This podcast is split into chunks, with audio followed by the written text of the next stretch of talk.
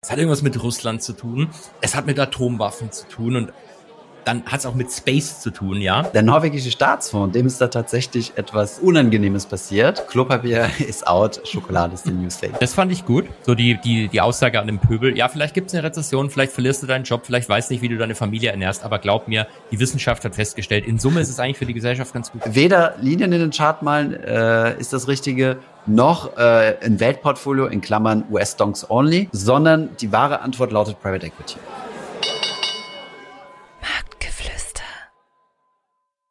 Einen wunderschönen guten Tag, guten Morgen oder guten Abend und herzlich willkommen zu eurem wirklichen Lieblingspodcast Marktgeflüster, Folge, äh, Folge Nummer 83. Holger, du hast uns ganz schön äh, unter den Scheffel gestellt in der letzten Folge. Das muss ich natürlich jetzt korrigieren.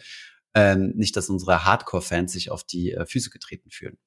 Also, willkommen im Doppelgänger-Podcast, im Doppelgänger-Podcast. im Marktgeflüster-Podcast, wo man ähm, sich äh, neue AirPods gegönnt hat. Sogar die AirPods Pro. Wie, ist, wie, wie klinge ich in deinen Ohren, Holger? Erstmal auch herzlich willkommen von meiner Seite. Letztes Mal war es ja auch nicht der Lieblingspodcast, Thomas. Da hatten wir ja, ähm, da, da waren Max. wir ja in anderer Besetzung unterwegs. Wobei man sagen muss, die Markus-Folgen sind echt die mit den meisten Klicks auf YouTube. Also ja, das siehst, ist, äh, ist nichts 20, Neues. 30 Prozent mehr, ja. Ja, Vielleicht sollten wir einfach mal den Thumbnail ändern, weißt du? Ich bin nur ja immer Markus auf allen Thumbnails drauf. Genau, und, und also wir beide, äh, genau, also nur Markus wäre eine Option oder wir beide. Ähm, Markus entpuppt sich ja auch zum echten YouTube-Star. Äh, er hat ja jetzt ein Video äh, produziert zum Thema äh, ETF-Thesaurierung, weil wir oft mhm. gefragt wurden, wann thesauriert denn eigentlich ein ETF? Und äh, die Antwort lautet immer. Und äh, Markus hat dann ein ausführliches Video draus gemacht und äh, das ist ziemlich gut angekommen. Also sehr gute äh, Like-Dislike-Ratio, äh, gute Aufrufzahlen für ein so verhältnismäßig nerdiges Thema. Ähm, solche Themen wie wie reich sollte man eigentlich sein, funktioniert natürlich immer besser. Aber genau, ja, von daher, äh, es ist äh, absolut nachvollziehbar, dass seine Folgen besser laufen als da, wo ich am Start bin. Ich bin auch begeisterter Hörer von Markus, ähm, folge ihm ja schon ganz lange auf OnlyFans und freut mich, dass er jetzt auch endlich auf Finanzfluss mehr sein Gesicht zeigt und andere. Genau, er hat ja gesagt, also äh, nackt sein äh, ist nicht immer nur äh, was was körperliches, sondern du kannst dich auch äh, nackt machen in deinen Finanzen und das äh, das nee, ich ich warte mal, also ich habe tatsächlich keinen OnlyFans Account, aber ich würde mal gerne sehen, wie viele Finanz äh, es gibt. Ihr habt ja in der letzten Folge auch drüber gesprochen, Diversifikation von Einkommensströmen ja. oder von Content, da ist es natürlich äh, auf jeden Fall eine Richtung. Aber äh, über, ist, wollte ich nochmal ergänzen zur letzten Folge, ist mir auch schon aufgefallen, dass mehr und mehr Leute, die als Finfluencer gestartet sind, äh, jetzt alle möglichen anderen Sachen machen, also irgendwie politische Inhalte produzieren, ähm, da häufig auch am rechten Rand, hatten wir auch schon im Vorfeld drüber gesprochen, ähm, aber auch äh, oder irgendwie so in Agenturservices übergehen und dir zeigen, wie du äh, wie du Reichweiten generierst und so. Also das das Spielfeld ist unendlich. Oder zum zum Softwareproduzenten werden soll es auch welche geben. Also ganz ganz wilde Sachen. Ja, ich meine, es macht ja auch Sinn, dich ähm, entsprechend zu diversifizieren. Du willst ja nicht nur ähm, von den Affiliate-Links abhängig sein, weil irgendwann hat halt jeder ein Konto. Dann wird's, dann wird's wahrscheinlich schwierig. Genau, und bei der Geburtenrate in Deutschland, ja, äh, brauchst du nicht dafür auf, darauf rechnen, dass äh, viele neue geburtenstarke Jahrgänge kommen, die, äh, die jetzt wild Girokonten und Depots eröffnen, ja. Von daher, ja. Ähm, unser Business ist in Gefahr. Mein großer Traum wäre es ja tatsächlich mal gewesen, eine eigene Alkoholmarke oder sowas zu starten. Ähm, das ist aber, glaube ich, aus ethischen Gründen mit unserem Content nicht vertretbar. Aber so ein Finanzfluss Gin, ich habe es irgendwann mal im Stream erwähnt gehabt, so ein Finanzfluss Gin oder Whisky oder was auch immer. Mhm. Und äh, darauf haben mich unendlich viele Firmen angeschrieben und gesagt, äh, hier, äh, lass doch mal ein co-branded Produkt machen und so weiter. Von daher an dieser Stelle nochmal, äh, es wird kein Finanzfluss Gin geben und ich werde mich jetzt auch nicht in, in äh, Spirituosen diversifizieren. Aber warum hast, sind es, ist, macht es ethische Probleme? Das finde ich ja schon mal interessant. Ich meine, wenn du, wenn du jetzt sagst, du Finanzfluss Handfeuerwaffen, das verstehe ich. Finanzfluss Panzer wäre gut. Also Panzer sind ja mittlerweile gut. Ähm, ja. Aber, aber Gin, das ist ja eigentlich ein, ein Genussgetränk, oder? Ja, aber es bleibt trotzdem Alkohol und Alkohol ist, äh, ist, äh, ist, ist schon äh, gesundheitsschädlich. Also abgesehen davon kannst du auch, also könnten wir mit unserer Reichweite da auch keine Werbung für machen. Also Alkoholwerbung in jeglicher Art und Weise ist hier super eingeschränkt, ja.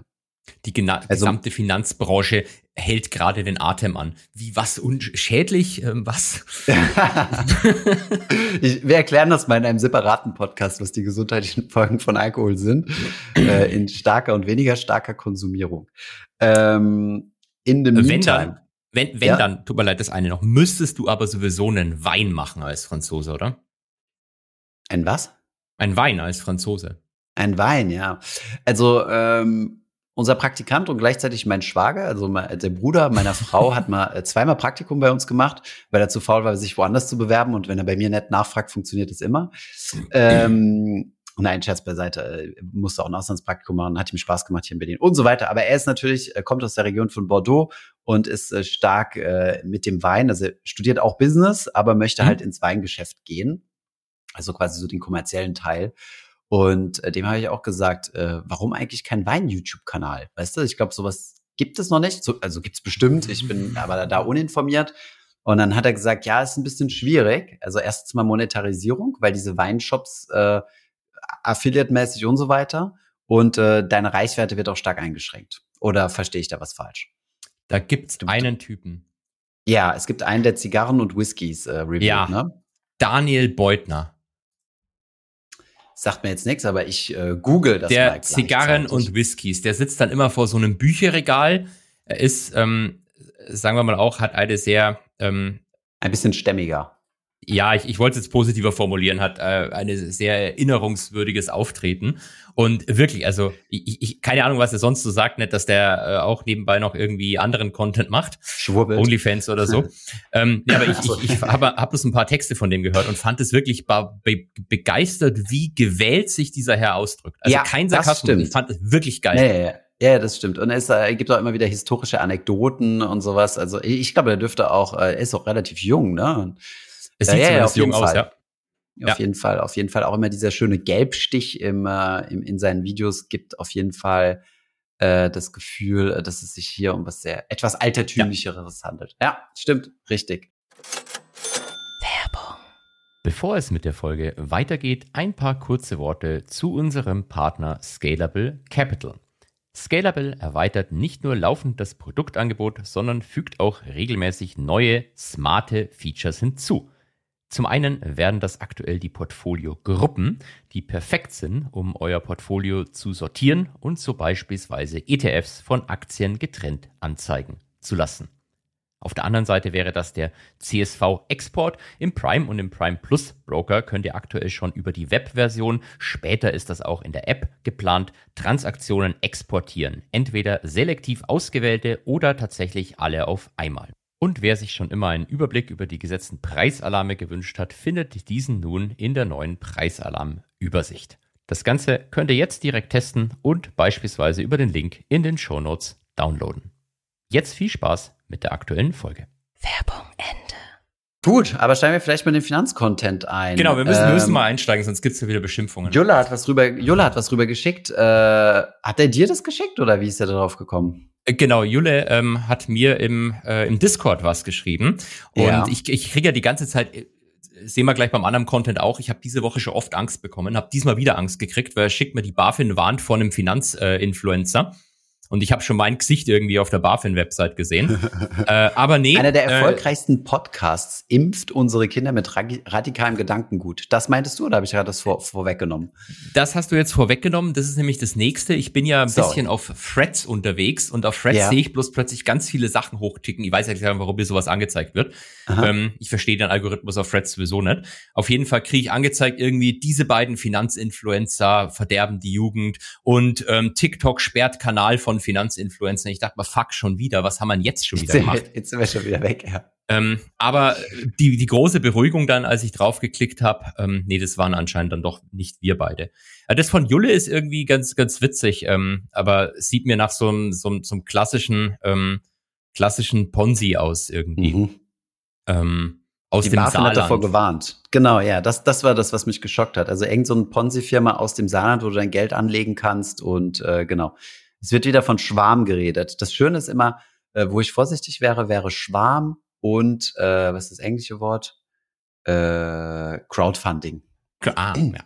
sobald es dann halt, äh, sobald das kommt, so, ne, so die Intelligenz der Masse nutzen und wir alle zusammen und machen eine, Zuga eine Asset-Klasse zugänglich, die sonst niemandem zugänglich ist, Hashtag Demokratisierung, dann wissen wir immer, da wird richtig viel Geld verdient. Außer bei denjenigen, die halt das Geld dort anlegen habe ich doch irgendwann mal hier ein Zitat von einem mir bekannten Hedgefondsmanager äh, auch gebracht irgendwie. Uh, whenever uh, you are pitched the democratization of any asset class, run. Ja, sehr gut. Und äh, wie heißt denn diese Firma? Ich habe es aus dem Artikel nicht rausgelesen. Äh, der Firma uh. MPC Bulgaria Limited im bulgarischen Varna. What could possibly go wrong, Thomas? What could ja. possibly go wrong? Ja. Naja, hoffen wir, dass die Saarländer nicht drauf reingefallen sind. Ähm, ansonsten kann ich nur einen, einen YouTube-Kanal vom guten Saarländer empfehlen, der heißt Finanzfluss. Checkt das gern mal aus. genau. Ma, ma, ja, ich, ich, ich mach keinen Witz. ähm, Vielleicht nee, bin ich einen zweiten Namen darunter unterwegs.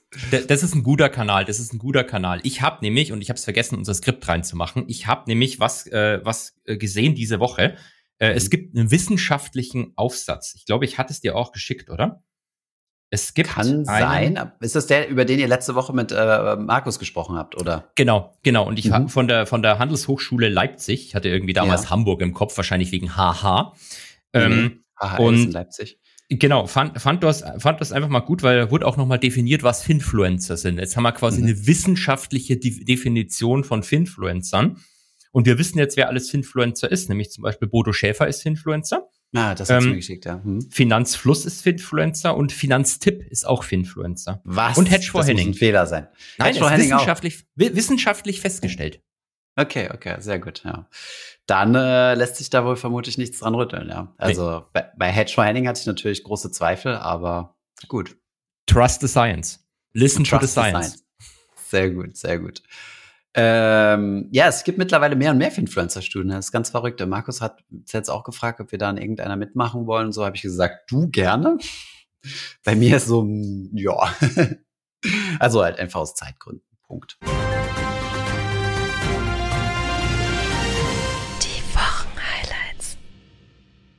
Gut, äh, ansonsten können wir einen Newsletter empfehlen. Und zwar hat Jan, unser, äh, unser Ersatz für Holger sozusagen, das, der bessere Holger. Der bessere Holger. der bessere Holger einen eigenen Newsletter gestartet. Ähm, den verlinken wir euch einfach in den Show Notes, weil ähm, ich, ich ähm, er heißt Cape May Wealth Weekly. Weißt du, was das heißt? Cape May? Ja, ich habe ihn gefragt, weil für mich hört sich das immer an wie Cap My Wealth. Und das will ich ja eigentlich gerade nicht. Aber ah. er, er, hatte mir das erklärt, er hatte mir das erklärt, da gibt es einen familiären Bezug zu dieser Gegend. Es ist, mhm. glaube ich, eine mhm. Gegend in den USA und die heißt einfach Cape May. Ah, okay. Ähm, er, also er, hatte, er, hatte, er hat es gesagt, ich weiß aber nicht, ob ich das sagen darf. Ich glaube, er hatte irgendwie. Nee, ich Wir können es rausschneiden, wenn du willst, aber, aber sag's einfach mal und dann. Er, er hat, glaube ich, gesagt, das des Hemdens für die Armen. Das Hemdens ähm, für die Armen. Johannes, das schneiden wir auf gar keinen Fall raus, egal was Holger dir sagt. Gut, da können wir dann äh, Jan das nächste Mal mit konfrontieren, wer da hier zu Besuch ist. Also wenn Alright. ihr euch über, über Private ja. Markets interessiert, und da kommst du jetzt auch gleich, deswegen passt ja inhaltlich so ganz toll, dann ja. ist, glaube ich, das, über was er, über was er hauptsächlich schreibt. Private Markets, genau. Private, Private Markets, mein Lieblingsthema. Private Equity. Jetzt habe ich hier nur noch ein Stichwort, ähm, was ich dir nicht äh, vorwegnehme, also was ich dir nicht äh, versauen okay. wollte. Mir ist mhm. es, mir geht dieses äh, gewisse Event sonst wo vorbei, das kannst du dir gar nicht vorstellen. Aber du hast Super Bowl Fragezeichen reingeschrieben. Stimmt. Gibt es irgendwas, was du uns zum Super Bowl sagen möchtest? Oder lassen wir das in ewiger Versenkung verschwinden und alle anderen drüber sprechen, außer uns? Ich wollte dich eigentlich fragen, ob du mir erklären kannst, was da passiert ist, weil ich habe das null mitbekommen. Ich weiß bloß, ähm, ich, ich, da, da war irgendwie so ein Mann und die Taylor Swift und die sind jetzt zusammen und dann war der Super Bowl und dann hat er da gewonnen. Und, genau. Und das, das, das habe ich auch mitgekriegt beim Durchscrollen. Aber ist irgendwie ganz bedeutend anscheinend. Also das habe ich überall gelesen und verstehe nicht warum. Ich weiß auch nicht. Vielleicht wegen Milliardärspärchen oder so, keine Ahnung. Aber er ist doch kein Milliardär wahrscheinlich. Nee, glaube ich auch nicht, glaube ich auch nicht. Äh, ich kann es ja nicht sagen, keine Ahnung. Äh, Super Bowl ist tatsächlich, äh, ich habe mal irgendwo Memes gesehen, so Deutsche, wie sie gerade googeln, äh, äh, ähm, Football-Regeln leicht erklärt. äh, diese, diese Art der Demütigung habe ich mir erspart.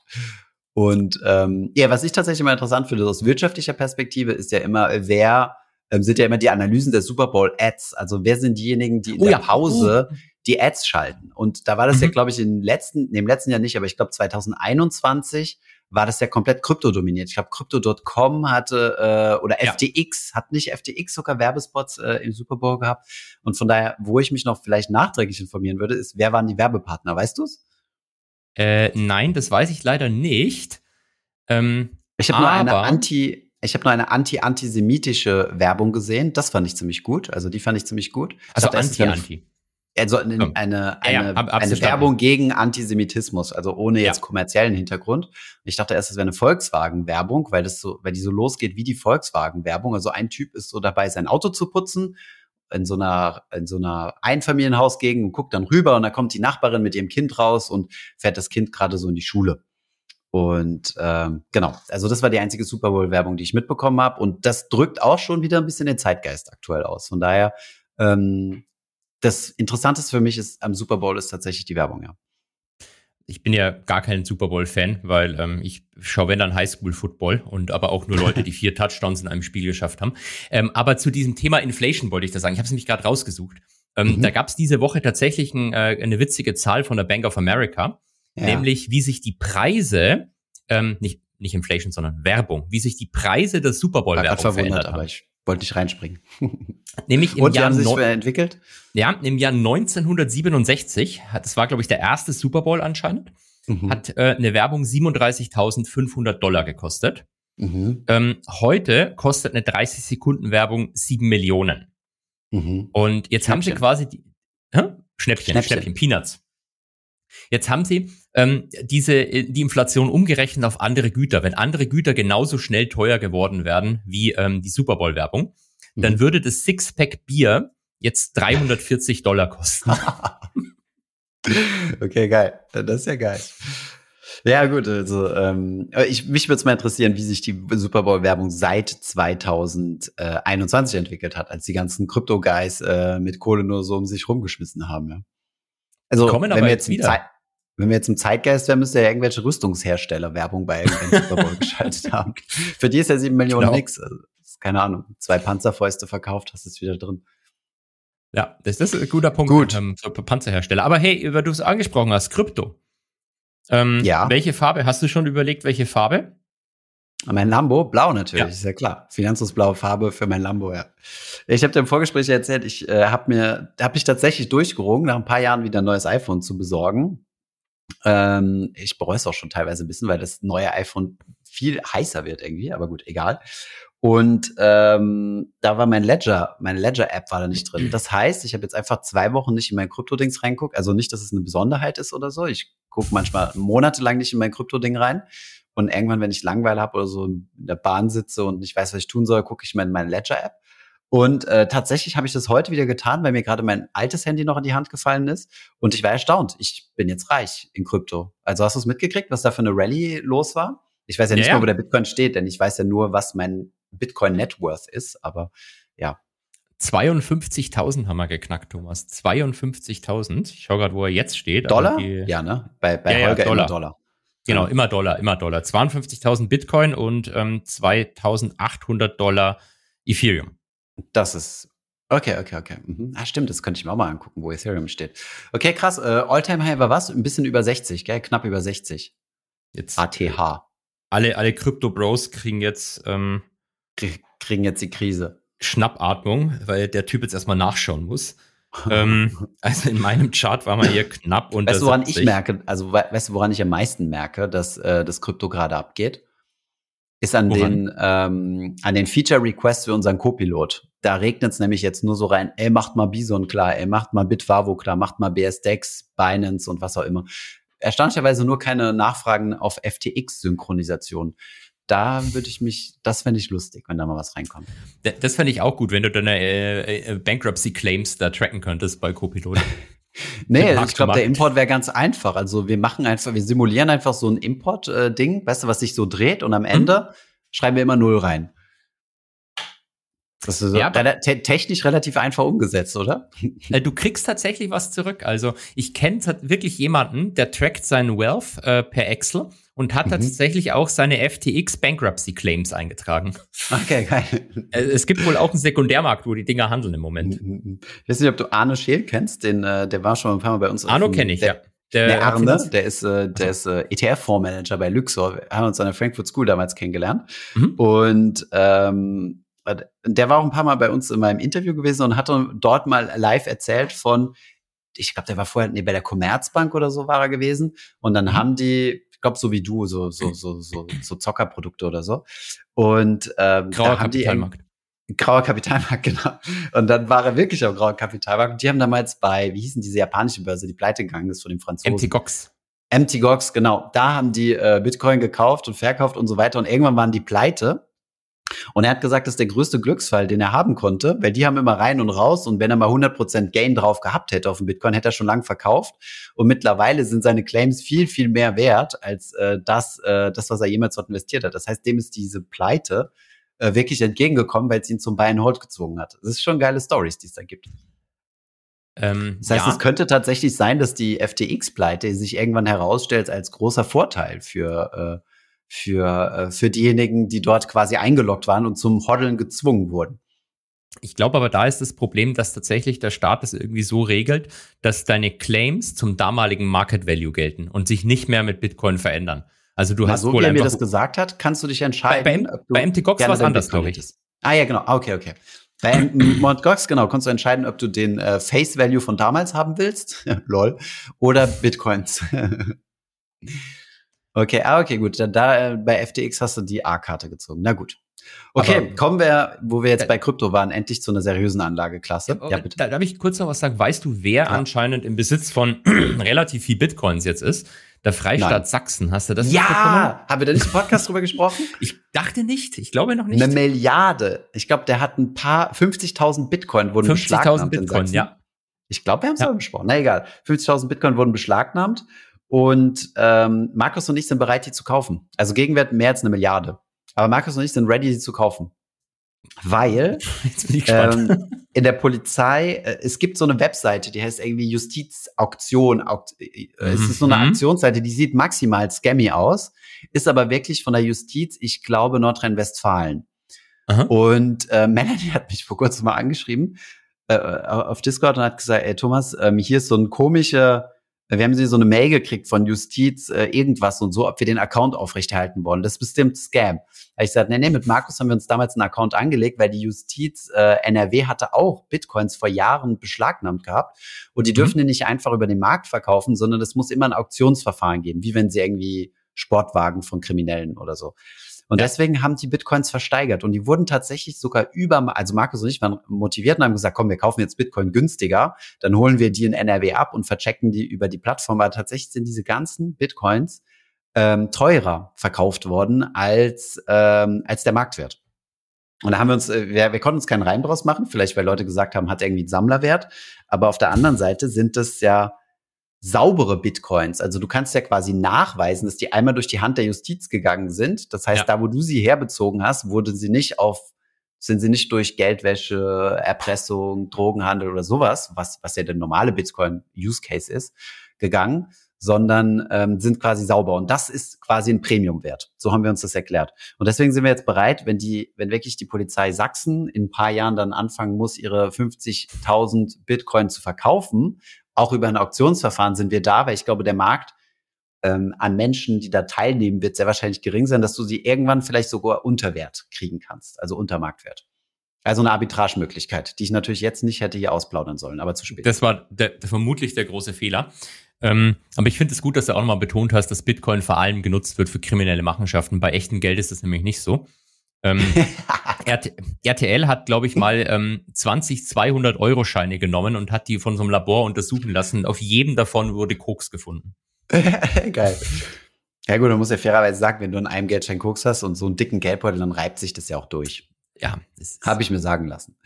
Gut, wobei jetzt so sollen sein. wir aufhören, von solchen Themen zu reden, denn mein äh, zehnjähriger äh, Neffe äh, hat mir äh, letzte Woche einen Screenshot geschickt, äh, wollte mhm. unseren Podcast auf Apple hören und äh, die diese Jugendschutzfunktion ist reingekickt, so dass er quasi eine Autorisierung über den Apple-Account von seinen Eltern anfragen muss, dass er unseren Podcast fragen darf. Das heißt, ich bitte dich, Holger, äh, lass diesen Podcast mal kinderfreundlich halten, sonst werden wir hier von Apple wieder ähm, restringiert. Ja, da hast du völlig recht. Ich entschuldige mich hiermit. Ich möchte ja auch, dass dieser Podcast weiterhin unsere Jugend radikalisiert. Deswegen werde ich mich ein bisschen zurückhalten, was das betrifft. Sehr gut. Okay, kommen wir jetzt zur besten Anlageklasse, die die Welt jemals gesehen hat.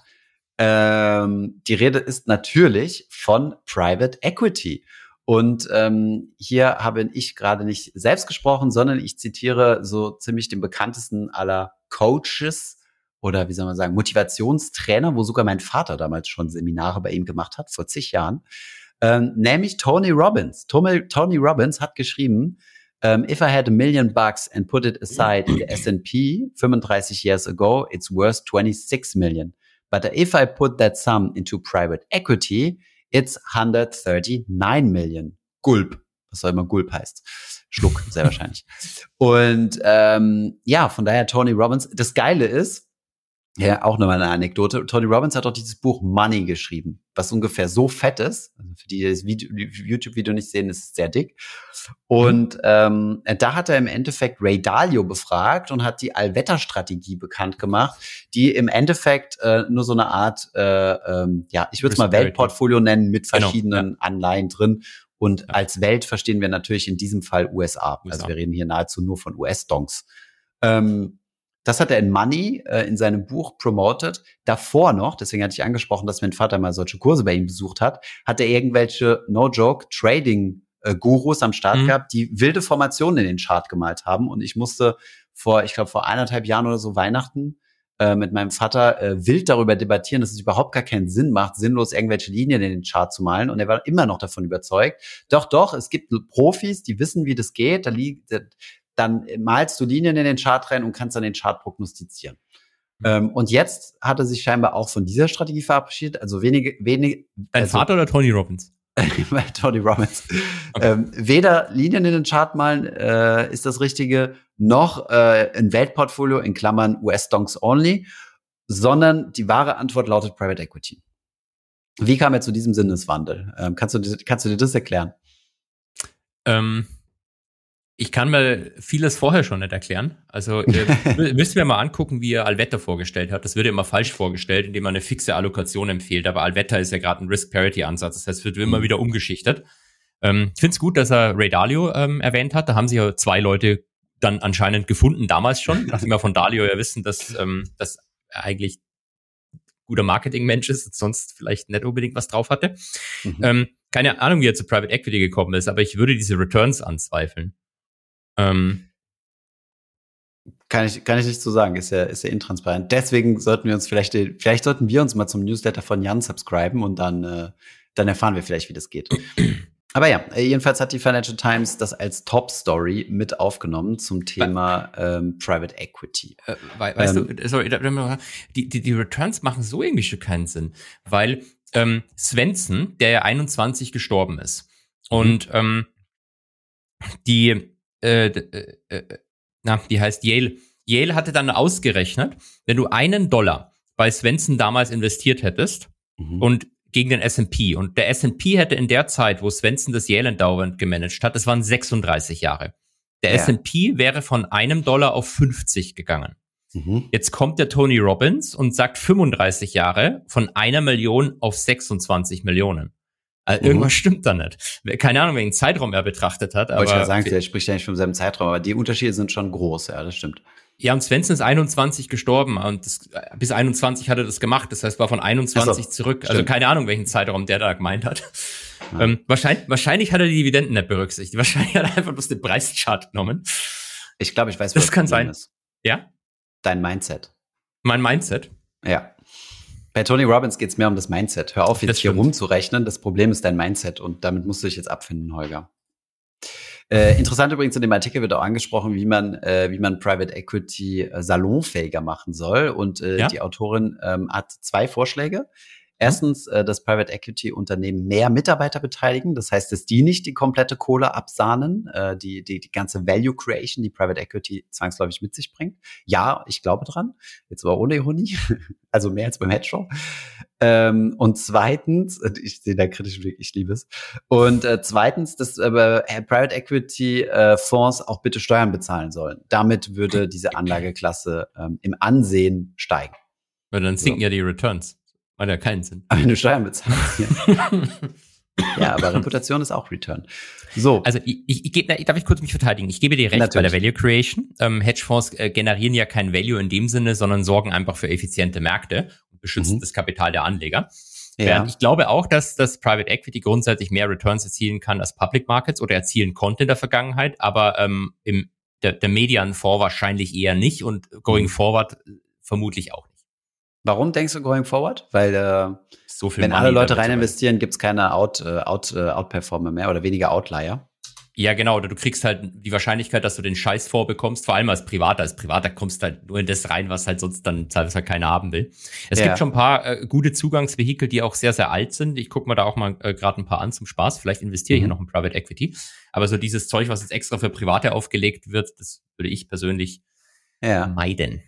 Also ich äh, finde das Marketing von einer Firma, die das macht, Liquid, äh, ziemlich gut. Also ich werde jetzt auf Instagram hart getargetet von denen und so. Ähm, ähm, die verkaufen dir quasi Private Equity Investment so wie so eine Luxusbrand. Also du gehörst einfach äh, zu einem exklusiveren, erhobeneren Kreis. Und äh, äh, es ist schon, es ist schon sehr beeindruckend, wie das, also wie wie deren Marketingstrategie ist. Hab mir es tatsächlich aber noch nicht im Detail angeschaut. Und gerade dieses ähm, äh, negative Selektionsproblem, also dass du quasi den Ramsch bekommst als Anleger. Mhm. Da hatte ich mal mit einem Freund, der auch damals äh, äh, bei deinem ehemaligen Arbeitgeber im, im Bereich Private Equity, die, die haben ja so ein Merchant Banking Filiale, ne, in ja, London. Ja, genau. Da hat er gearbeitet. Ja. War dann bei äh, CVC, also nochmal Private Equity, und, und der meinte so, ich knall meine ganze Kohle, die ich übrig habe, in Moonfair rein. Heißt die Moonfair? Mhm. Ja, ne? Moonfair, ja, ja, kenne ich. Und dann habe ich ihn auch mal mit diesem äh, Selektionskriterium äh, konfrontiert und habe mal gesagt, guck mal, du warst doch in dieser Branche tätig. Äh, ist es denn nicht so, dass die dir einfach nur den, den Müll geben? Er meinte, nee, nee, die sind wirklich gut connected. Ja. Also ich will da jetzt keine Werbung für machen, ne? Aber er ja. meinte so, die sind wirklich gut connected und kriegen auch wirklich Tranchen äh, von den guten Fonds und kriegen nicht nur den Müll reingespielt. So, das genau. kann man jetzt glauben, kann man nicht glauben, aber das mal so zum Thema negative Selektion. Adverse glaub, Selektion. So. Ich, ich glaube es bei Moonfair. Moonfair ist ja was, die haben sich ja nicht auf Retail konzentriert, sondern die machen mhm. ja Professionals, Semi-Professionals, ähm, ab die einzelnen Fonds ab 200k für Semi-Professional. Ja. Ähm, der, die, die sind auch gut connected, gebe ich da recht. Ähm, das, was, was bei, bei diesen Strukturen halt äh, zumindest äh, mal aufpassen würde, jetzt nicht die speziell, sondern müsste, müsste man sich speziell mal angucken, wie die das ja. strukturiert haben. Insgesamt. Was die additional, der additionale Kostenlayer. Es bringt ja, ja nichts, wenn dein Fonds outperformt, aber du dann drei Prozent pro Jahr additionale Kosten hast, wegen dieser mhm. Fiederstruktur, die dann über Luxemburg laufen lassen.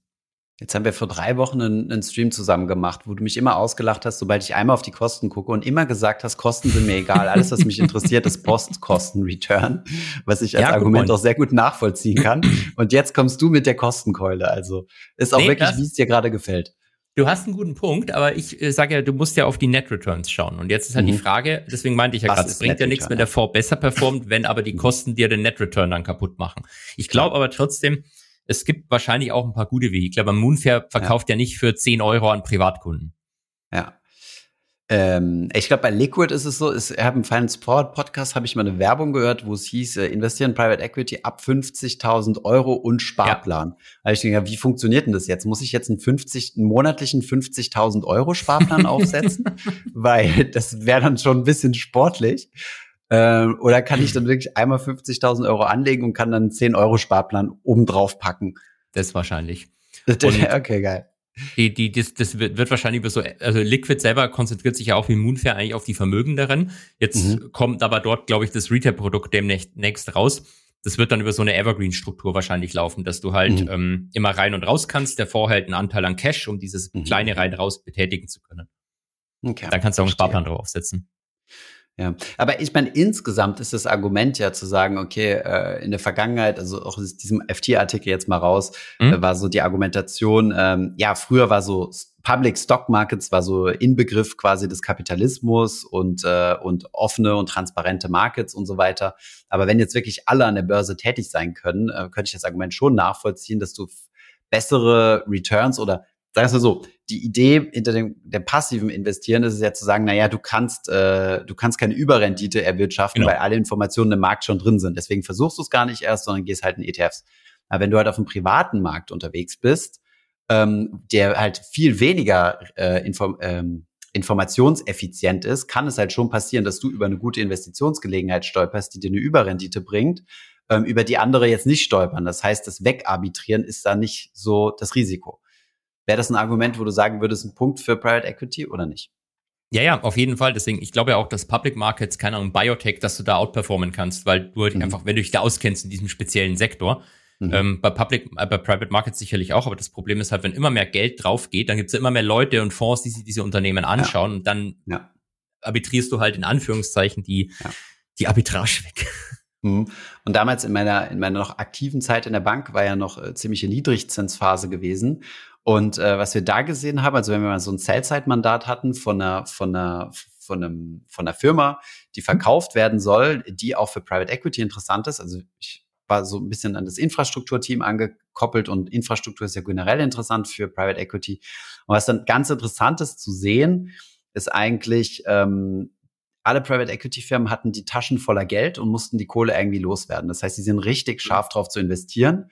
Und dann hast du halt gesehen, du machst dein erstes Bewertungsmodell, dein erstes Excel-Bewertungsmodell und danach, also während dem gesamten Prozess über die, keine Ahnung, vier bis fünf Monate hinweg, ähm, mhm. kennt deine Excel Valuation eigentlich nur eine Richtung und das ist nach oben. Ähm, alle versuchen irgendwie noch krasse Upsides zu finden, krasse Opportunities zu finden, um, äh, um den Business Case noch crazier aussehen zu lassen. Dann bist du nicht mehr happy mit deinen Consultants, weil die machen das alles zu bearish. Dann suchst du dir eine neue Consulting-Bude, die nochmal einen deutlich ambitionierteren Businessplan entwickelt. Und auf einmal gibt's halt so ein Race und der Preis von deinem Asset wird immer teurer und ähm, ja, man sagt das so schön, der Gewinn liegt im Einkauf. Je teuer du, so eine Private Equity Bude ähm, durch einen gut strukturierten M&A-Prozess äh, schlussendlich äh, für diese Bude bezahlt, also für den für das mhm. Target bezahlt, desto negativer sind am Ende auch äh, die die die nicht negativ, aber desto geringer fallen die Returns aus beim Exit. Ja. Von daher ist das auch äh, ja. Bitte. Und das war 2004 14, 15 sowas um den Dreh oder 16. Könnte sein, ja, ja. Äh, Seitdem ist noch viel mehr Geld in diesen Sektor geflossen. 16, 17, ja, genau. Hm? Genau, seitdem ist noch viel mehr Geld in den Sektor geflossen. Ähm, dann kam, ich glaube, dann, dann habe ich das Gefühl, kam Venture Capital hoch, oder? Nachdem die ganzen etablierten Firmen einmal abgegrast wurden und einmal durch die Portfolios gerollt. Also ich habe zumindest so das Gefühl, vielleicht aber auch nur, weil ich seitdem in Berlin wohne. Äh, vorher hat mir Venture Capital nie was, also was Substanzielles ja. gesagt, aber ja, keine Ahnung. Wir haben eben, äh, du hast eben über effiziente Märkte gesprochen. Ich habe es extra mal rot gehighlightet im, im Skript, weil es so ein schöner Übergang von meiner Lieblingsasset-Klasse, also vermeintlich in diesem Podcast, in deine Lieblingsasset-Klasse ist, nämlich ähm, effiziente Märkte ähm, dafür sorgen Hedgefonds. Das war deine Aussage gewesen. Ähm, wie sieht es gerade auf dem Kakao-Future-Markt aus, äh, Holger? Kennst du dich da ein bisschen aus, zufällig? es ist in der Tat so, dass ich mal seit längerer Zeit ähm, Commodity-Märkte anschaue. Aber mhm. ähm, mit Kakao-Futures habe ich mich jetzt nicht beschäftigt. Aber du hast hier einen schönen Artikel reingeklatscht. Magst du mir erzählen, was da los ist? Ja, ja, also Kakaopreise sind gerade am explodieren, weil es gibt ja immer eine fundamentale Erklärung äh, in den afrikanischen Ländern, wo es angebaut wird. Es sind zwei, insbesondere, okay, ich habe es jetzt gerade nicht direkt, äh, springt mir nicht direkt ins Auge. Ah, hier Ghana und noch ein zweites, ich weiß jetzt nicht mehr genau. Na, jedenfalls sind da die Ernten ein bisschen schwächer aufgefallen, ausgefallen, was dafür sorgt, dass mhm. die Preise von Futures natürlich hochgehen. Und irgendwelche Hedgefonds haben sich amüsiert und dort massiv äh, Futures gekauft. Insgesamt sind dort 8,7 Milliarden reingeflossen, ähm, was dafür gesorgt hat, dass der Preis sich im Vergleich zum letzten Jahr mehr als verdoppelt hat. Ähm, ja, aber das ist jetzt diese, dieses große Problem immer. Du hast gesagt, sorry, ja, du hast gerade gesagt, die Ernte ist schlecht ausgefallen. Das heißt, es gibt weniger. Und jetzt ja. sagst du, die Hedgefonds haben es gekauft und deswegen hat sich der Preis verdoppelt. Und jetzt dieses Ursache-Wirkungsproblem. Haben die, haben die gekauft, weil sich der Preis verdoppelt oder haben die haben durch ihre Käufe den Preis verdoppeln lassen? Weil es könnte genauso gut sein, dass die ähm, Agrarökonomen in äh, mhm. Ghana oder wo du sagst es, die Futures verkauft haben, mhm. damit sie die hohen Preise jetzt einloggen können. Mhm. Ja, ja, also die genauen Wirkmechanismen ähm, werden, werden hier jetzt nicht so dargestellt, aber scheinbar ist Kakao immer eine Sache, die, die ganz gerne als Spekulationsobjekt genutzt wird. Finde ich natürlich besser, als wenn es irgendwelche Nahrungsmittel sind, weil Kakao, weiß nicht, gibt es da irgendwie Anwendung außerhalb von Schokolade? Glaub nicht, oder? Na, zumindest ist schon mal kein Weizen ganz, oder so. Ganz viele Leute wieder durch, die den Podcast hören. Also Warum? Nee, ich weiß, keine Ahnung, weil wahrscheinlich gibt es irgendwelche Anwendungen von Kakao, die mega offensichtlich sind und wir nicht im Kopf haben. Beautycreme. Beautycreme, nee, Schokolade hast du recht. Ähm, ich meine, so, solange es nicht Kaffee ist, habe ich damit auch kein Problem, wenn es teurer wird. Kaffee würde mir eher Sorgen machen. Ja, aber ja. Kaffee ist schon relativ teuer. Ähm, ich habe einen Kumpel, der hat eine Kaffeebrand gestartet und der hat uns 10 Kilo Kaffee verkauft ins Büro und äh, für, ich glaube, 25 Euro den Kilo. Mhm. Und äh, im Nachgang, also in deren rückwirkenden Kalkulation, haben sie festgestellt, dass die Kosten bei äh, 25 Euro und 41 Cent waren. Das heißt, äh, er hat pro Kilo Kaffee äh, 41 Cent oben drauf gelegt. Und wenn du weißt, wie viel Kaffee kostet, dann ist ein 25 Euro für ein Kilo Kaffee nicht äh, nicht günstig. Also du kriegst ja viel günstiger und so für 16 Euro oder so. Ja. Das heißt, äh, ich glaube, Kaffee-Business ist ein nasty Business, wo Darf viele Leute rein wollen. Darf ich noch ganz kurz was zu deinem Artikel sagen, weil ich es gerade gesehen habe? Natürlich. Ähm, es ist, die, die Frage ist auch, wie die das messen. Also die gucken sich quasi ähm, bei so einer Commodity, ähm, Commodity-Börse an, wer kauft Futures. Also wer setzt Mhm. drauf, dass es steigt.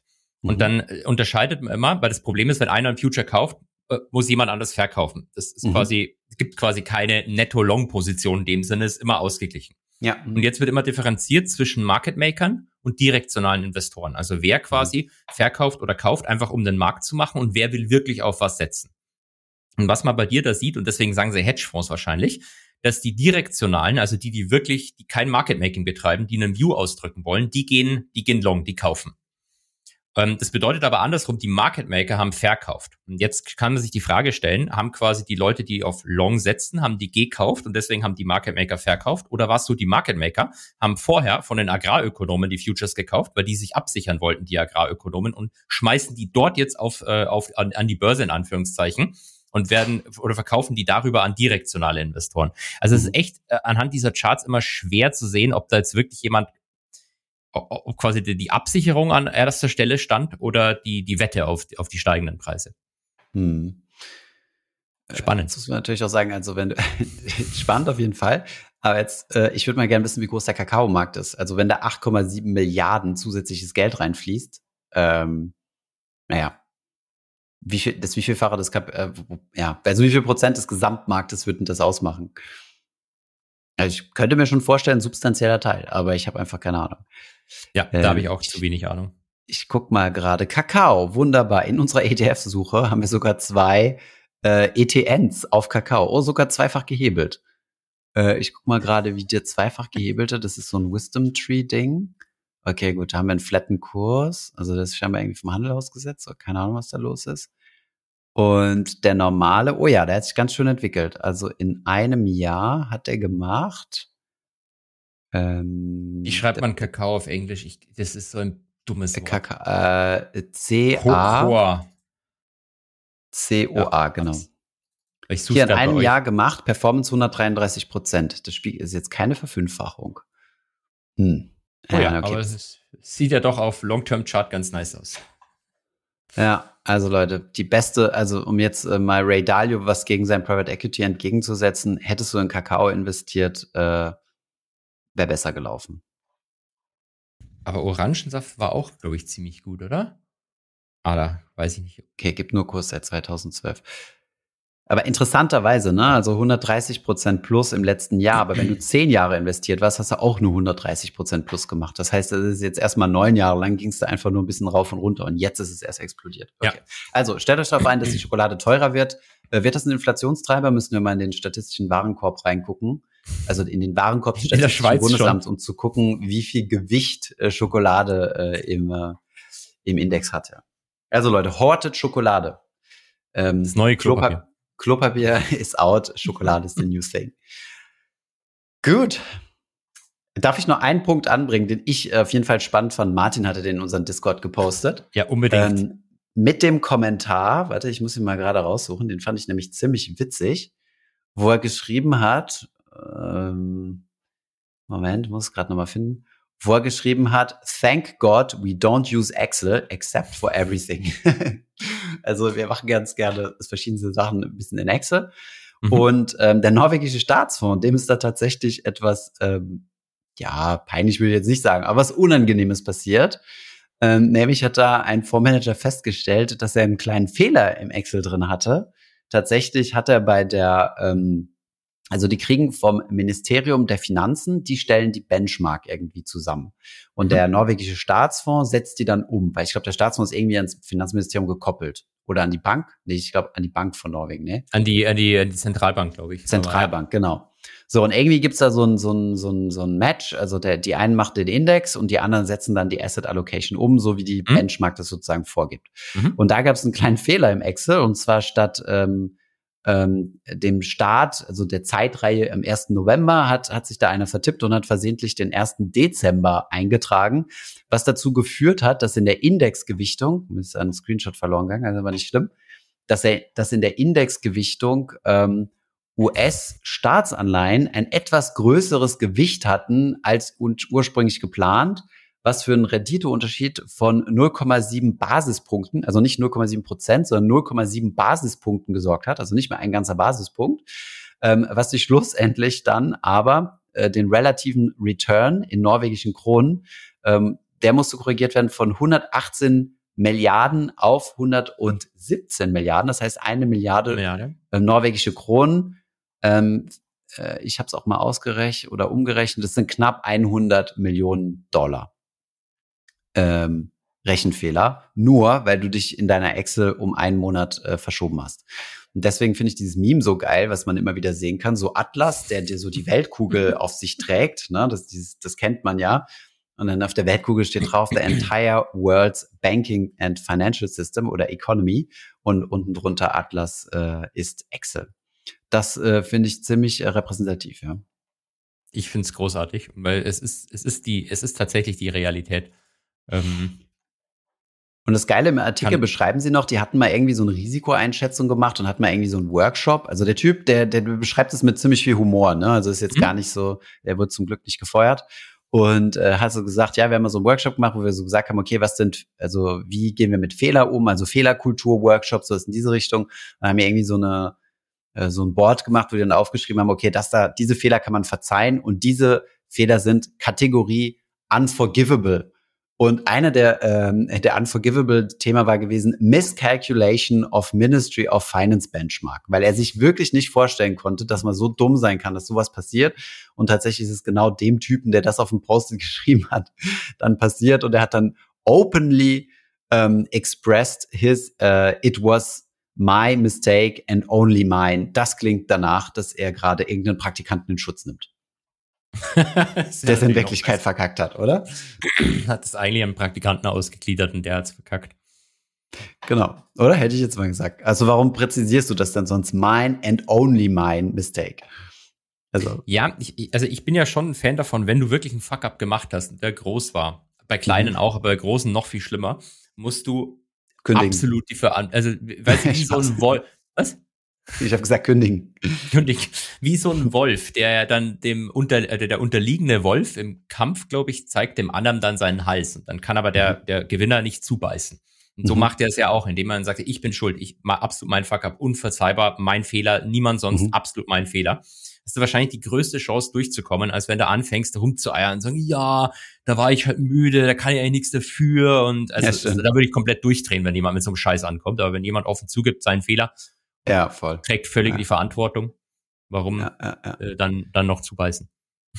Völlig die Verantwortung tragen, würde ich jetzt mal in Zweifel ziehen, weil ich weiß nicht, ob er zufälligerweise 100 Millionen Dollar zur Hand hat, um diesen Fehler auszugleichen. Ver vermutlich nicht. Genau, hätte aber auch gut gehen können, ja, sagen wir es mal so. Fabulous Fab Style. gut, Olga, wir sind bei Minute 47 und ähm, mittlerweile steigt die Nervosität. Unsere Zuhörerinnen und Zuhörer, weiß gerade nicht, wo sie sind, ähm, greifen halt ganz gerade hart in ihren Kaffeebecher rein oder was sie gerade in der Hand haben, scharen mit den Hufen, wenn sie gerade in der U-Bahn sitzen oder ähm, sind gerade ähm, haben eine Tempolimit-Überschreitung äh, begangen. Ähm, deswegen müssen wir jetzt ein bisschen Entspannung reinbringen in diesen Podcast erzähl uns, was am Markt los war diese Woche. Ich habe ja eigentlich zwei Sachen, die Marktnews und ich, wir müssen unbedingt noch den Clown der Woche machen, weil da habe ich vier Kandidaten wow. ähm, dafür. Marktnews wird aber relativ schnell und langweilig, ähm, weil einiges davon das ist im Clown der Woche ausgegliedert. Das wollen wir, das dachte ich mir.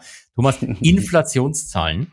Ähm, ja. Gerade vorhin kamen übrigens auch noch die Produzentenpreise. Mal gucken, was da los war. Ähm, hat der Markt genau, aber bestimmt genauso interessant wie äh, Arbeitslosen. Äh, wobei, ne, Produzentpreise sind interessant. Das ist ja so quasi so ein, ein Vorbote der, äh, der Inflation. Ne, finde ich gut. Genau, genau. Mhm. Aber während ich das raussuche, so die äh, der, der Hauptnews diese Woche waren am Dienstag die Konsumentenpreise. Mhm. Ähm, wir haben in der Headline äh, 3,1 bekommen. Wir haben 2,9 mhm. erwartet. Das mhm. war schon nicht so toll. Im Kern haben wir 3,9 bekommen, hatten 3,7 erwartet. Also schon ein ja. Stückchen mehr. Das war schon beängstigend. Aber am beschissensten war der Superkern, also Dienstleistungsinflation ohne Übernachtung. Das Ding ist ähm, 0,8 im Monat hochgetickt. Das macht dann irgendwie zehn Prozent annualisiert, wenn man einfach bloß diesen Monat analysieren würde. Mhm, mh. Und äh, die Gesamt, äh, der gesamte Superkern liegt jetzt bei, ich glaube, 4,3 Prozent. Ähm, das, der das ist mit dem Superkern habe ich noch nicht verstanden. Also Kerninflation ist ohne Wohnen und Energie und Superkern äh, nee, holst du noch die Hotelübernachtung raus. Ohne Essen. Nee, nee. Genau, also Kern ist ohne Essen und Energie. Mhm. Und das Problem ist, dass Wohninflation einen riesen Batzen ähm, mhm. mittlerweile ausmacht von der Headline als auch vom Kern. Also zum Beispiel diese ja. 3,1 Inflation, mhm. da waren 2,1 Prozentpunkte äh, allein Wohninflation, Shelter. Mhm. mhm. Also es macht quasi extrem viel aus und deswegen sagt die FED, wir ignorieren das mal, weil das eh zeitverzögert plus erhoben wird, zwölf Monate mhm. zeitverzögert. Und wir schauen uns Dienstleistungen ohne Übernachtung an, dann hast du quasi, das benutzen das als Proxy für Lohnkosten. Also Übernachtung ist jetzt nicht äh, eine Hotelübernachtung, sondern auch äh, Wohn Wohnung. Okay, sorry. Ich habe meinen Wecker gestellt. Ich muss äh, nachher noch einen LinkedIn-Post ablassen. Wir Wo suchen übrigens einen neuen äh, Senior äh, Web, äh, Senior App-Entwickler, falls es jemand interessiert. Sorry. Zurück zum Thema. Ich war eigentlich fertig. Ähm, die, diese, die, äh, diese, dieser Superkern ist das Problem. Der ist seit ein paar Monaten wieder am Steigen. Ähm, ist jetzt so hoch wie vor, boah, weiß ich gar nicht. Ähm, die Zahl habe ich vergessen. Also ist auf jeden Fall äh, wie vor. Aber Transport and Services ist auch teurer geworden, oder? Wenn ja, das, das ist der Haupttreiber. Genau. Das ist der Haupttreiber. Also der Haupttreiber sind ähm, Transport- und Servicekosten. Mhm. Ähm, dann gibt es noch ein paar andere Sachen, die beigetragen haben. Aber das, das Hauptproblem ist, wenn du das äh, Inflationsmaß, auf das die Fed guckt, runterkriegen willst, dann muss dieser Superkern auch Richtung zwei Prozent gehen. Und das Problem ist, der hebt gerade die andere Richtung ab. Okay. Das heißt, die Märkte finden das richtig scheiße, weil kein Brr in Aussicht. Genau. Die Zinserhöhung haben wir jetzt, äh, wir sind von sieben Zinser, Zinserhöhungen, sieben Zinssenkungen, mit denen wir ins Jahr gestartet sind, auf mittlerweile Erwartet, vier ne? runtergegangen. Ne? Ja. Erwartet. Jetzt ja. erwarten wir nur noch vier. Okay. Mittlerweile enttäuscht mich der Markt ein bisschen, weil du hast mir Ende letzten Jahres, das, also ich, ich merke mir nicht viele Zahlen und viele Dinge, die du so äh, sagst, weil die verändern sich ja täglich. Aber was ich im ersten, gemerkt habe, ist, im ersten Quartal war 80-prozentige Wahrscheinlichkeit der Zinssenkung mhm. angepreist. Für den März. Das, äh, ja. das, das, da, da habe ich jetzt massiv drauf gewettet mit meiner Investition in die österreichische Staatsanleihe. Ähm, wohl bemerkt, habe ich ja zwei Stück gekauft, habe ich hier gesagt. Und jetzt, ja, ich weiß. jetzt werde ich enttäuscht. Also der Markt enttäuscht mich. Ja, der, der Markt enttäuscht sich selber. Und die Produzentenpreise, lass mich bloß ganz kurz die Main Message rüberziehen. Also die Headline ist deutlich stärker gestiegen als erwartet. Der Kern äh, auch. Main Message heißt, geht hoch, geht runter. Wie viel ging es denn runter? War, war blöd? Vielleicht sollte ich doch wieder alles in Bitcoin investieren. Da guckt man einmal in seinen Ledger rein und stellt fest, nein, wow, nein. das Zeug hat da, sich verdoppelt. Das passiert bei manchen Aktien auch. Kommen wir gleich zum Clown der Woche. Nee, der, der Markt ist, glaube ich, war kurzzeitig fast zwei Prozent im Minus, ist dann bloß bei ein Prozent geschlossen. Gestern waren wir aber schon wieder am Alltime High. Jetzt sind wir, sind wir im Moment flat im S&P. Also ich glaube, der Markt sagt sich, scheiß drauf, Fuck wann it. die Zinssenkungen kommen. Genau, die kommen auf jeden Fall. Money Printer kommt, let's, let's go moon. Genau, ja, okay. Klingt gut, klingt gut. Also und eins war auch noch ganz geil. Ähm, es hat aber den Markt nicht interessiert. Es war, glaube ich, am Dienstag oder Mittwochabend ging plötzlich überall durch die Presse in den USA Serious National Security Threat. Ja, mhm. Serious National Security Threat. Und sie dürfen nichts zu sagen, aber it's very serious. Und dann haben kam immer mehr, immer mehr durchgesickert. Es hat irgendwas mit Russland zu tun. Es hat mit Atomwaffen zu tun und dann hat es auch mit Space zu tun, ja, mit mit dem Weltraum, mit dem Weltraum. Mhm. Ähm, und ich habe schon gedacht, okay, krass, vielleicht hat der Putin am anderen Ende des Mondes noch so eine Basis und startet jetzt da seinen Angriff. Da habe ich mal eine Dokumentation gesehen, ähm, Iron Sky 2, 1 und 2, sehr gute Filme, falls du die nicht kennst. Ähm, jetzt, hat sich aber im Nachhinein, also Markt hat es aber nicht interessiert, weil Dritter Weltkrieg kannst du eh nicht hatchen, also who cares. Es hat sich aber im mhm. Nachhinein rausgestellt, nee, also sie wollen irgendwie eine Waffe entwickeln, mit der man Satelliten abschießen kann. Aber nur Satelliten, keine Menschen. Hm. habe ich auch, ja, also wir interessieren ähm, schon Satelliten. Ja, wobei, das würde unser Kommunikationssystem stören. Aber es gibt relativ viele Satelliten. aber ist mit Sicherheit irgendwie militärisch total wichtig und relevant, aber ähm, okay. gut. Für den Markt dann doch unwichtig. Zum Putin-Interview brauchen wir auch nicht sprechen, oder? Also das war ja, äh, ja.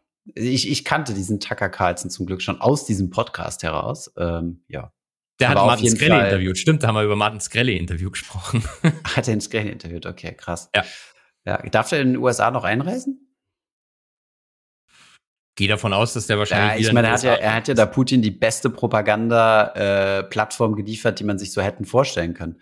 Er geht jetzt durch, er kann jetzt durch Russland touren und sagen, ja, wir stellen uns den westlichen Journalisten, gar kein Problem.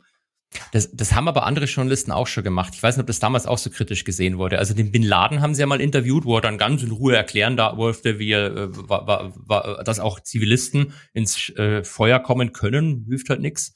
Mhm. Ähm, ja, ich, das müssen, müssen Journalisten entscheiden, wen sie, wen sie interviewen wollen und wen nicht. Oder Politiker. Ich glaube, die EU will jetzt Einreisesperren verhängen. Für? Ja, die, für Putin. für, den, für, den, für den Typen, der ihn interviewt hat. Ach so, Nicht für Martin Skrelly. Martin Skrelly äh, weiß, darf, glaube ich, USA gar nicht verlassen. Ich weiß nicht, muss er elektronische Fußfessel noch tragen? Keine Ahnung. ich weiß auch nicht. Gut, kommen wir zu deinen Top 4 für Clown der Woche. Ich bin hochgradig, äh, hochgradig oh ja. gespannt, wen du da hast. Äh, eins habe ich in deiner Story mitbekommen. Ähm, die anderen, äh, ja, ich, ich erzähl uns, who's the Clown der Woche? Ja, das musst, musst, musst du ja entscheiden, oder die Ich Community. entscheide, okay, okay. Dann, dann pitch mal, wer, wer da so, wer da so ins, im, in Frage kommt. Also auf Platz eins, einfach nur Platz eins deswegen ohne Wertung, steht ja. die Frau Erin Brewer. Mhm. Ich hoffe, ich habe sie richtig ausgesprochen. Sie ist CFO von Lyft. Sie hat diesen Job, also so ein Carsharing-Dings da, oder? Lyft ist ein Konkurrent von Uber, ja. Mhm. Uber, oder? Uber. Okay. Mhm. Sie hat den Job letztes Jahr erst angetreten. Und ähm, man, man, hätte eigentlich meinen können, dass denen jetzt auch los ist diese Woche, aber der CEO hat sich hinter sie gestellt ähm, und hat halt ein Upsi gemacht, passiert. Und zwar haben die Zahlen berichtet und in der Pressemitteilung hat sie davon gesprochen, dass ähm, die Adjusted EBITDA Margin, was eh schon eine absolute Clownzahl ist, wenn man Adjusted EBITDA ist schon ein Witz, aber die berechnen ihre Margin auch irgendwie auf die Gross Bookings und nicht auf dem Revenue, aber who cares? Und diese, die, die Marge soll sich auf jeden Fall um 500 Basispunkte ausweiten für im, im aktuellen Jahr. Nee, sie hat Ach so, ah, damals okay, sie hat geschrieben 500. Okay, shit, jetzt habe ich gespoilert. Fuck. 500 und du hast schon gespoilert und das waren dann am Ende aber bloß 50. Nachdem mhm. sie das mit den 500 gesagt hat, ist die Aktie in äh, Euro gemessen von knapp über 11 auf fast 19 hochgeschossen. Mhm. Binnen weniger Minuten. Nur um dann wieder komplett runter auf 11 zusammenzustürzen, als dann mhm. im Analystencall rauskam, dass er halt einfach die falsche Zahl da rein copy-pasted hat. Mhm. Ist aber seitdem jetzt wieder auf, ähm, auf fast 18 gestiegen. Ja, ist doch geil. Also, das sorgt einfach für Aufmerksamkeit. Das ist so ein bisschen wie GameStop. Alle haben gedacht, oh, die armen ja. GameStop-Aktionäre, das wird jetzt so durchgeprügelt. Äh, äh, jetzt geht's erst hoch und erst runter und so weiter. Aber nichtsdestotrotz ist bewertet GameStop immer noch viel, viel höher vor der ganzen GameStop äh, äh, Wall Street Bet Sache. Und danke, dass du es kontrollierst. Ich sehe schon deine, deine, deine ich sehe dich schon tippen. Ja, aber AMC ist runtergekommen, aber ich glaube GME nicht, da hast du schon recht. Ja, aber es sorgt auf jeden Fall für, für, für Aufmerksamkeit für die Aktie, von daher, warum nicht? Und dann, dann guckt man sich, dann guckt man sich eine Aktie an, die sonst einfach nur sonst so verschwindet. Aber ja, auf der anderen Seite muss man aber auch fairerweise sagen, also so ein Faktor 10, da, da hätte ich halt schon mal so einen Hintergrund, also eine Frage gestellt und gesagt, Moment mal, wie, wie begründet denn diese Verzehnfachung der Marge? Also nicht Verzehnfachung, aber wie, wie begründet ihr denn, dass das fünf Prozent mehr Marge sein sollen? 500 Basispunkte sind ja fünf Prozent, ne? Ja. Ja, aber du, du, du Zeit hast ja gar nicht nachzudenken. Du musst ja, der, der Algo ah, muss ja instant Scheiß kaufen. Scheiß drauf, kaufen, okay, kaufen, kaufen. Okay, verstehe. Nachgedacht wird später. Okay, okay. Erst kaufen, dann denken. Verstehe. Und die Reaktion, was normalerweise äh, vielleicht auch ein Rücktritt hätte sein müssen, nach so einem krassen Fuck-up, also nicht, nicht bloß von ihr, sondern es gibt ja, wird ja nicht bloß sie gelesen haben, es werden ja andere Leute tausendmal gelesen haben, was da veröffentlicht wird. Mhm. Also es ist wirklich ähm, unglaublich. Aber nee, sie, der Job ist safe. Okay. Ansonsten, äh, auf Platz zwei, finde ich, gehört die Aktie Super Microcomputers, mhm. die dieses Jahr year to date ungefähr von 250 äh, wieder in Euro gemessen auf 1000 hochgeschossen ist. Mhm. Weil irgendwas mit AI. Also hat, hat auch ökonomische Begründungen, warum du irgendwie diese Technologie von der Firma brauchst, aber es sieht auch sehr stark nach so einem klassischen optionsgetriebenen Gamma-Squeeze aus. Ah ja, okay. Und gibt es ein Statement von der Firma zu oder so? Also was, was, was sind die Argumente, das ist Clown der Woche oder ist einfach nur die Aktie der Clown? Äh, find, find die, die Tatsache, die, dieser Gamma-Squeeze ist für mich ähm, durchaus clownhaft. Okay, okay. Aber es ist, ist kein so starker, kein, kein so starker Clown der Woche, das stimmt schon. Ähm, okay, okay. Besser fand ich persönlich. Für mich sind diejenigen Clowns, die hm? dort nicht investieren waren und nicht diese Verdreifachung ja, genau haben. Äh, Ver Verfünffachung. Äh, noch viel krasser, wenn du mal auf fünf Jahre zurückgehst oder so. Das ist ja bloß dieses Jahr. Mhm, okay. Ähm, gut, gut. Geht auf jeden Fall ein Punkt. Platz, Platz Nummer drei ist äh, ein Herr Professor Cohen, der auf mhm. Bloomberg einen Meinungsartikel veröffentlichen durfte mit der Überschrift Could Recessions Actually Help Save Lives? Mhm. Das fand ich gut.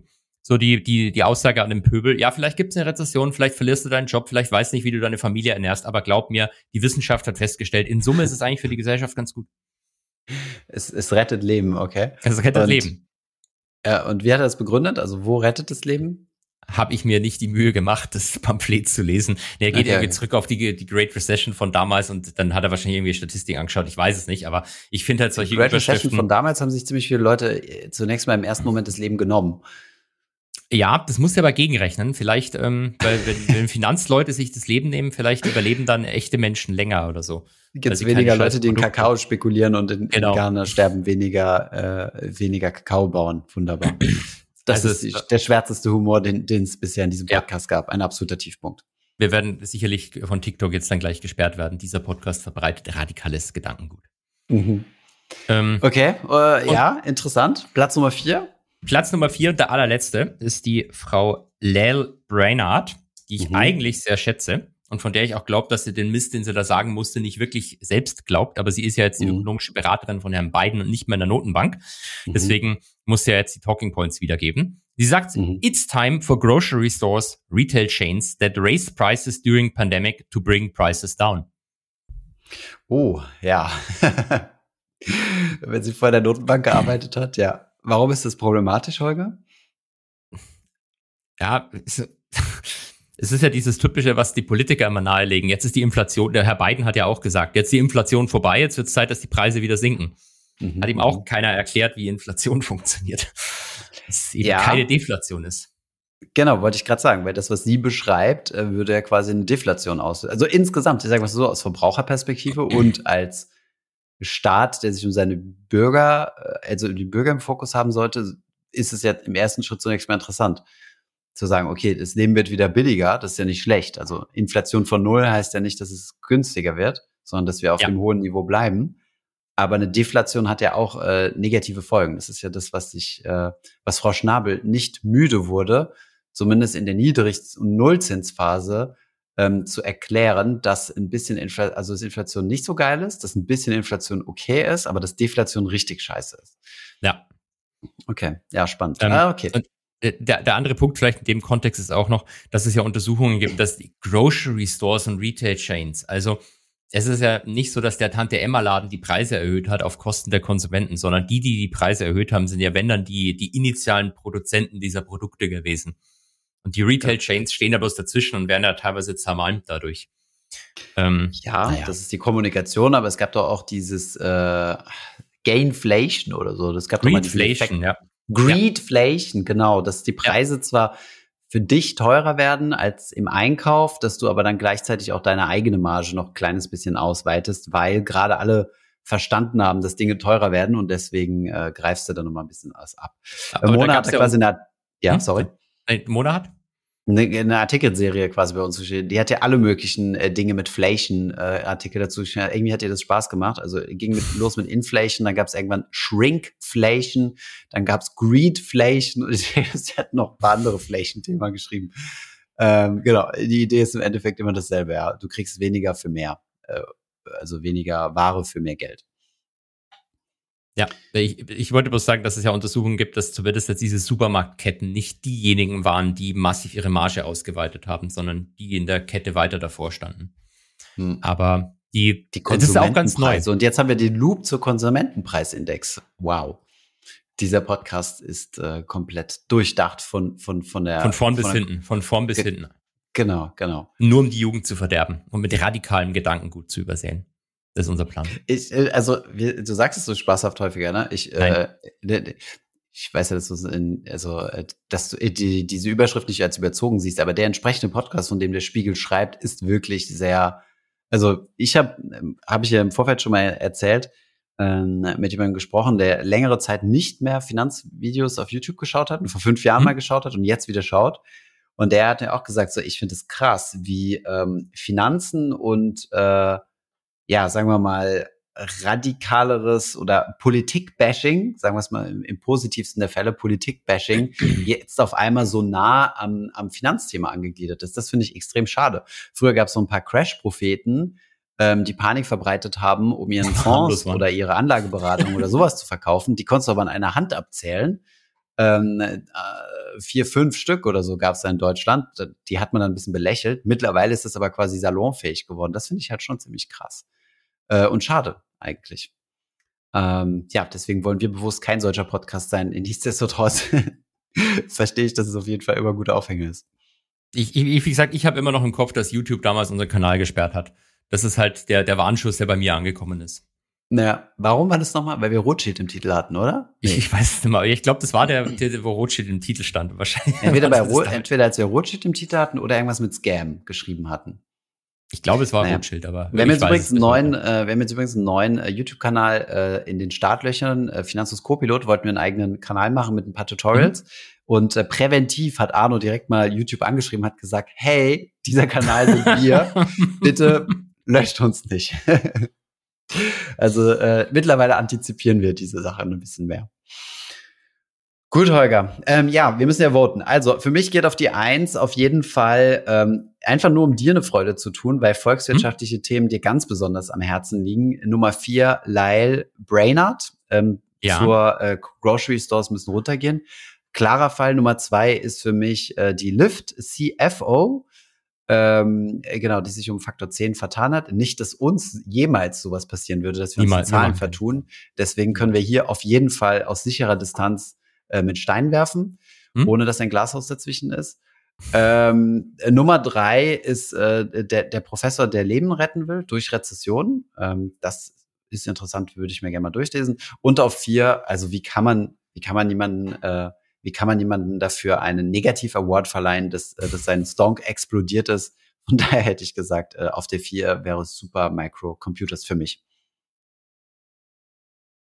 Bist du einverstanden mit dem Voting? Ich, ich gehe da allein Voting mit. Ich habe kein Recht zu voten, weil das wäre ja quasi der, der Rechtsweg, wie man so schon sagt. Oder weil ich habe das Gewinnspiel oder das Votespiel ja gebaut Ja, okay, und der okay. Rechtsweg ist ja immer ausgeschlossen. Okay, sehr gut. ähm, aber ich bin auf die Community gespannt. Lasst uns in den YouTube-Kommentaren wissen und denkt daran, abonniert den Kanal auf YouTube. Die 10.000 stehen kurz bevor der blaue Haken und die ähm, Zerstörung der Aldi-Filiale. Sehr gut.